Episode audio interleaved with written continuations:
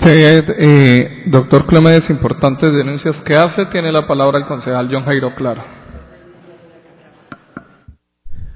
Gracias, presidente, doctor Amabel, doctor Pedro, encargados, responsables de la unidad técnica de servicios públicos.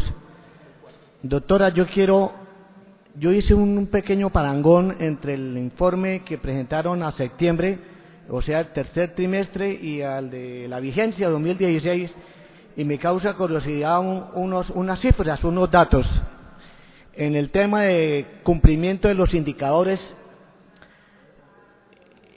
dice número de usuarios atendidos 100% y el logro de 1081 usuarios. Tengo entendido yo 1081 a diciembre 31 de 2016.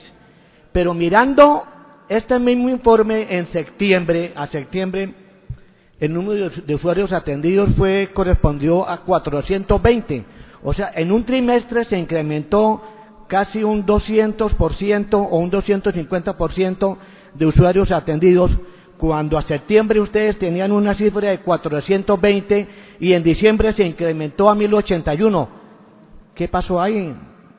De acuerdo a los indicadores que ustedes tienen, porque ustedes, si bien es cierto, podían, es como una oficina de atención, de quejas y reclamos, es, es como, son como unos defensores del usuario que no tienen las herramientas, ni, ni, ni el talento humano, ni los recursos para ir más allá de lo que, de lo que la gente espera de ustedes como unidad técnica de servicios públicos domiciliarios.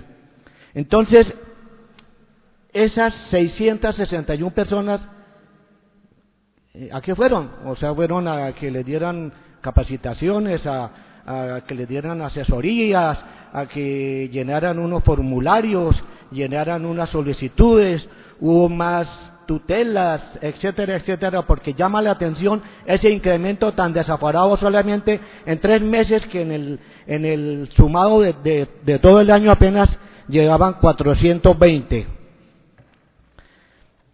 Y en el mismo informe, en el consolidado de productos de trámites con derecho de petición y recurso de reposición ante empresas de servicios públicos, llama la atención las cifras o los siguientes ítems, que es respuestas pendientes sin contacto y las respuestas a quizás a estos derechos de, petición o recursos de, eh, de reposición. Cuando ustedes, mirando con el, con el anterior, dice respuestas pendientes, seis, sin contacto, siete, sin respuesta, una.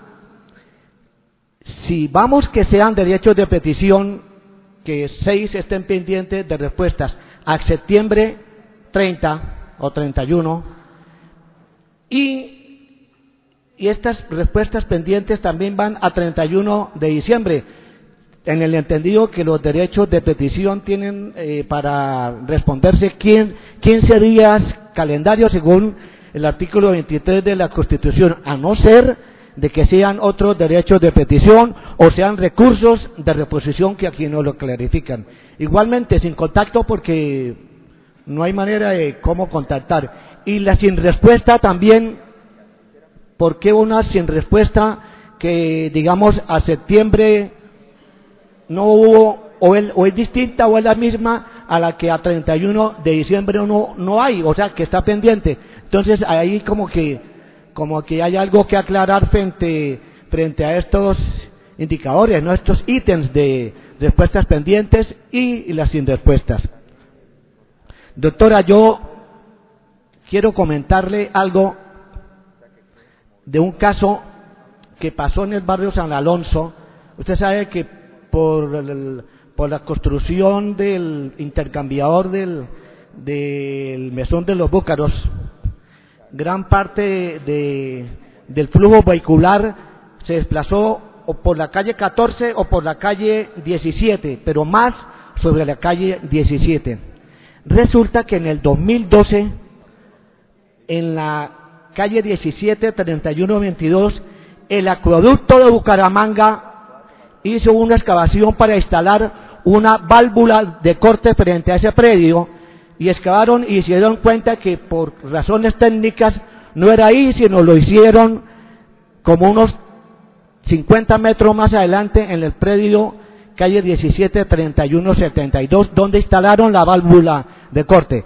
Pero inicialmente en el predio que comenté donde empezaron a hacer esa excavación, excavaron, no hicieron nada, taparon y al cabo de dos años, bueno, lentamente eso se fue a empezó a hundirse, empezó a ceder el terreno.